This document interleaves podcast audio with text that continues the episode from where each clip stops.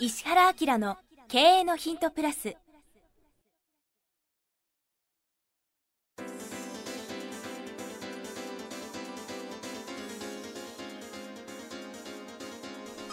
ポッドキャスト石原明の経営のヒントプラスは勝てるビジネスモデルや売れる仕組みの作り方。経営者や起業家が持っておくべき能力とその磨き方。リーダーの育成や強い組織の作り方などについて経営コンサルタントの石原明がリスナーの皆様からのご質問に直接お答えする形でお伝えしていく番組です。企業を継続発展させるためのノウハウを提供する日本経営教育研究所がお届けいたします。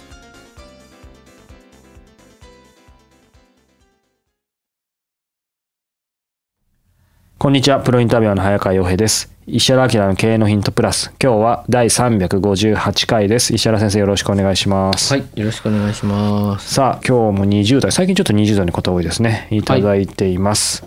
備考欄、毎朝10キロランニングを有益な時間にするためのツールを探していたら出会いました。ありがたいですね。好きだね、こういう人。つまり走りながらですね。まあ、先週もね、走りながらでしこれたけど、関東なのかな？どうでしょうね。ちょっとこれだけでは推察できない僕ちょっとお願いしたいからさ、はい一回勉強会に来てほしいな。あ、本当ですか？そしたらもうね、あの、どこにいても多分飛んでくると思いますがはい、どうぞ。はい。あ、都内って書いてあるわ。はい。あ、書いてありますね。確かに。冒頭読み飛ばしてました。石原様、早川様、はじめまして。毎朝自宅近くの公園で走っている10キロランニングの際に聞かせていただいております。毎日人生の糧となる言葉と気づきを与えてくださりありがとうございます。自己紹介。僕は都内の大学に通う文系4年生です。現在大学を休学し、とある日系 IT 企業のホーチミン支社にてインターンシップをしています。ホーチミン？だから都内の大学だけど今はベトナムですね。へえ、行ったな、ホーチミン。ね行きましたね、うん。今年の8月から始まり現在約3ヶ月目。来年の2月には日本に戻り就職活動をする予定です。インターンシップ先はベトナム支社を立ち上げて3年も満たない、えーまさにスタートアップ。そして日本人が代表と僕の2人で社員15名はベトナム人という環境で日々鍛え上げられています。これインターンでこんなことできんの？ね。ちょっとどういうインターンなのかちょっと想像つかないですけど。はい。この環境を選んだのには2つ理由があります。1つ目は人生でこれまでにない挫折経験を体験し、成功につながる失敗の数を増やすためです。2つ目はその失敗から得た改善策を毎日の中で取り入れ改善していき、目に見える形での成果を生み出すまでのプロセスを経験したかったからです。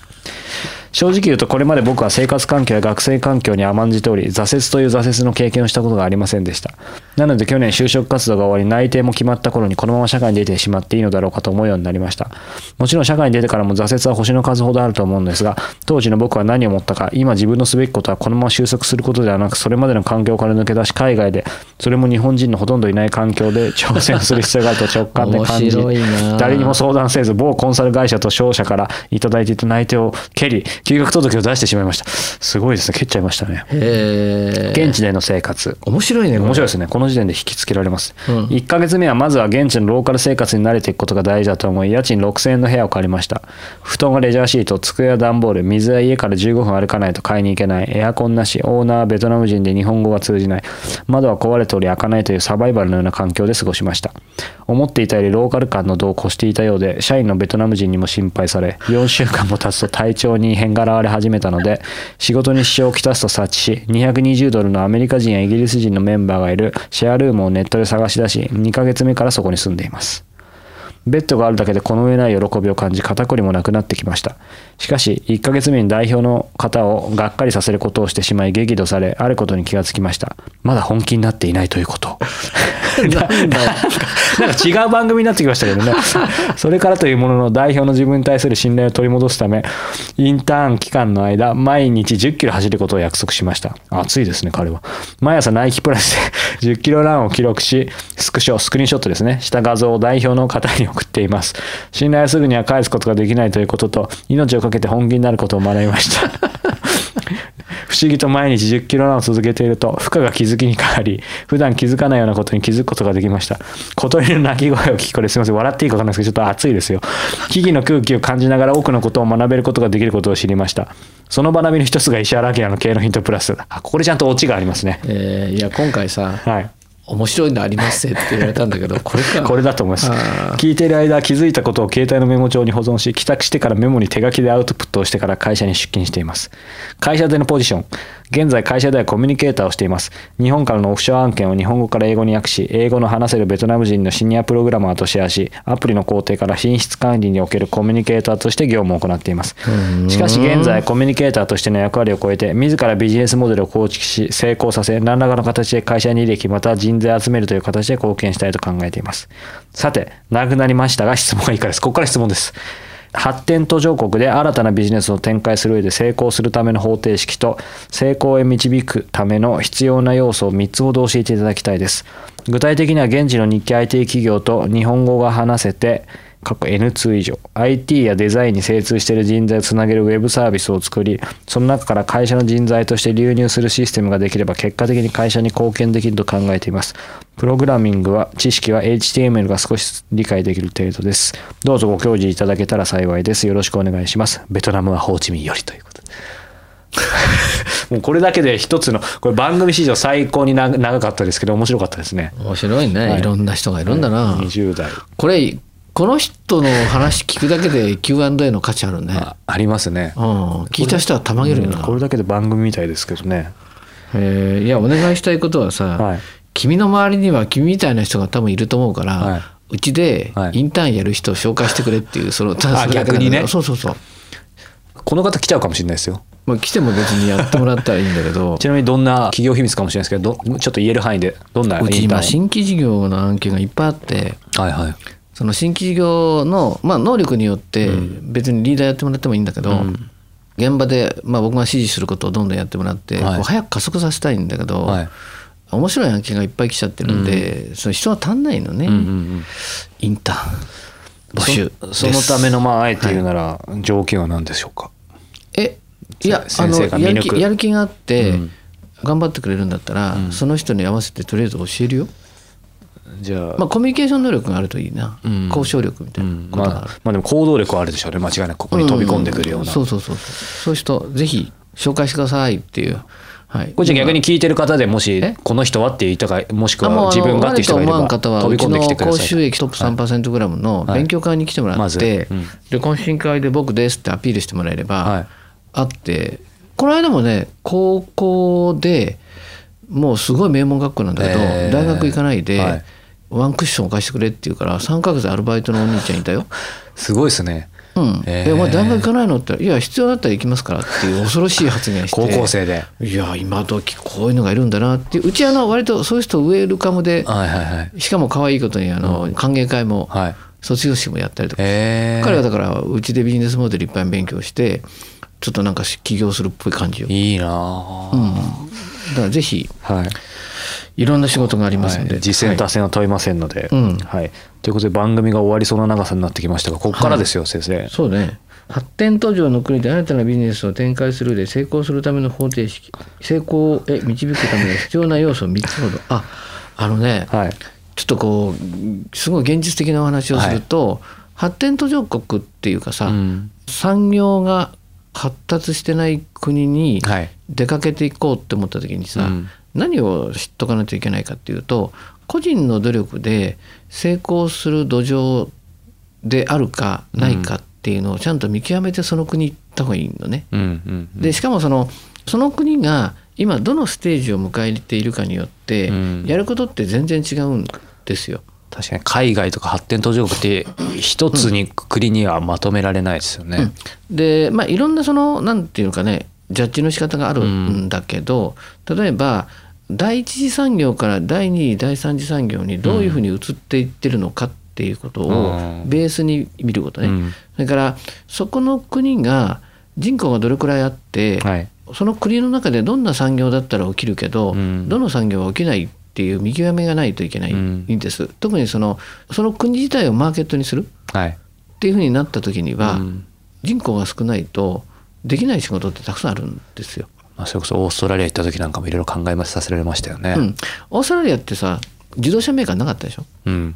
で自動車がのそのなんていうのトヨタとかが行っても撤退したでしょ、うん。あれ4000万人だっけ？ぐらいだったと思います。2300万人か、相当少ないですよだね。ああれだとねじ自動車が産業として成り立たないんだよね、うん、うん、だからやれる仕事やれない仕事っていうのがあったりするの、確かに。うん、それからそこは第一次産業でうん。農業が主体だったりとかすると出てっていいのは商社ぐらいね。うん。え国か商社ぐらい。うん。それは権利を抑えに行く。うん。うん感じなんだよ、はい。でなんで ODA ってあるか知ってる、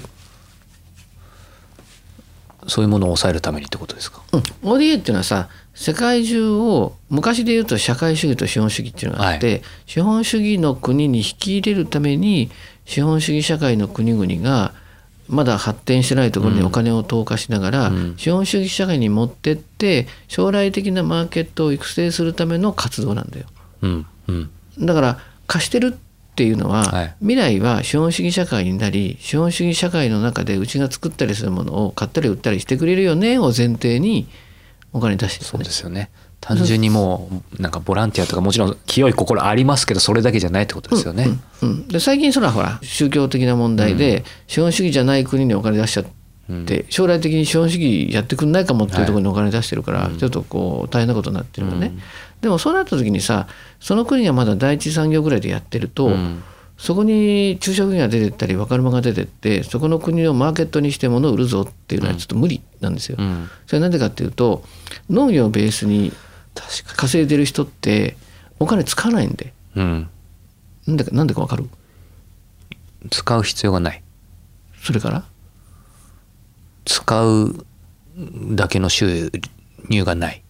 うん。それ以上の。あもちろん。これ何かってねリスクの方が大きいんだよね、うん。農業って1年に1回しかお金入ってこない。うん。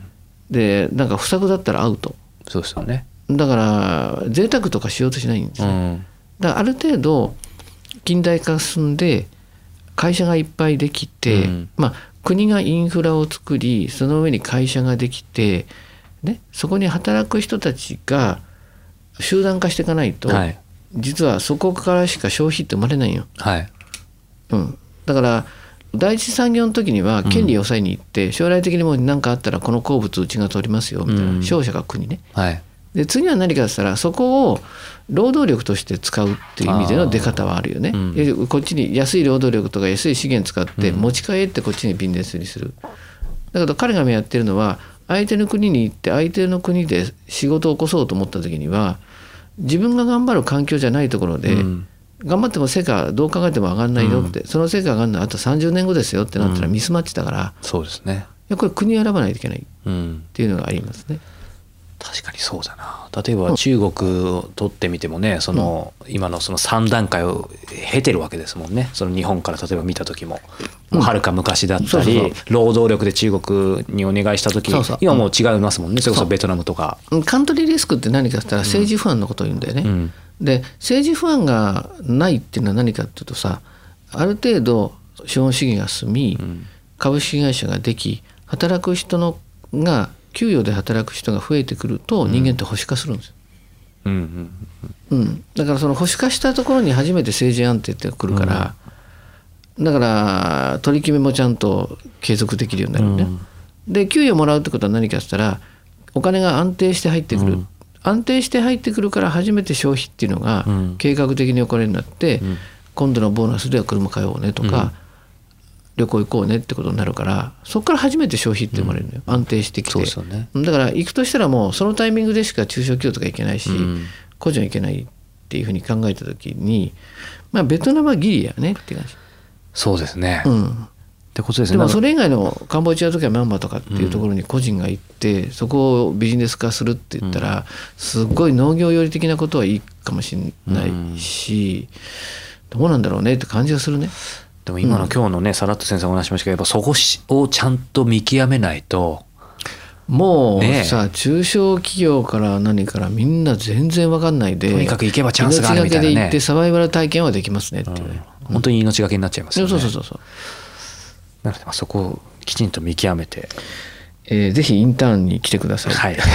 という結イ論でしたンターンの人を紹介してくださいってことですからね。はい。そして今月これ4週目なのでもう間もなくかちょうど発売されたタイミングがすいません。今はっきり分かんないんですが経のヒントプレミアムの方もね、まあ面白かったね。はい、今回第67回なんですけども、経営者にとっての遊びとはということで、まあ経営者とかビジネスマンも含めて遊びとはっていうことですよね。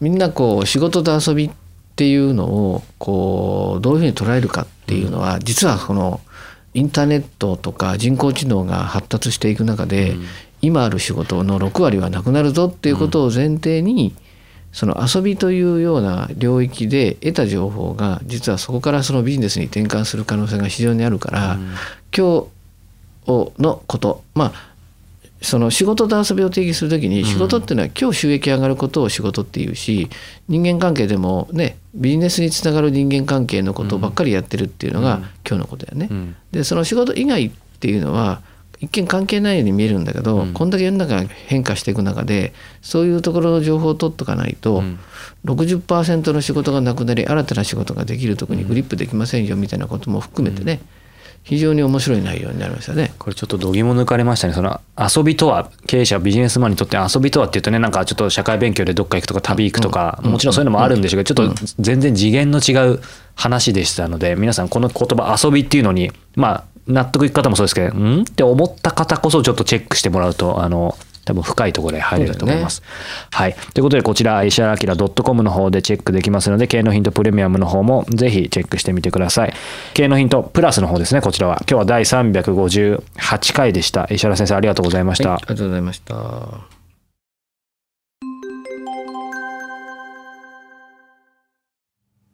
番組よりお知らせがございます。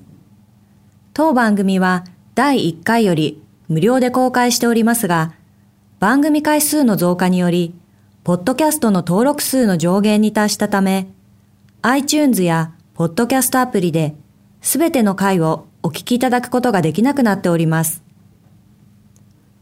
ウェブサイトでは、第1回からすべての回をお聞きいただけますので、ウェブサイト、石原明 .com のポッドキャストのバナーからアクセスしていただき、経営のヒントプラスをお楽しみください。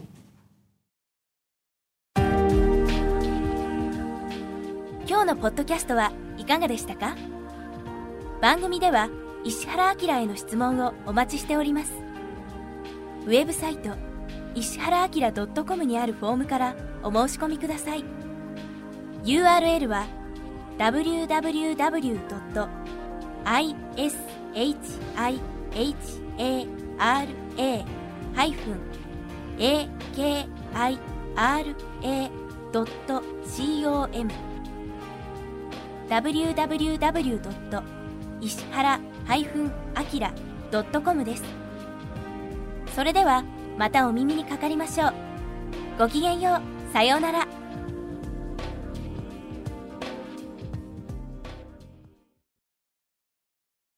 この番組は、提供、日本経営教育研究所、プロデュース、キクタス、早川洋平、制作協力、若菜はじめ、ナレーション、岩山千尋によりお送りいたしました。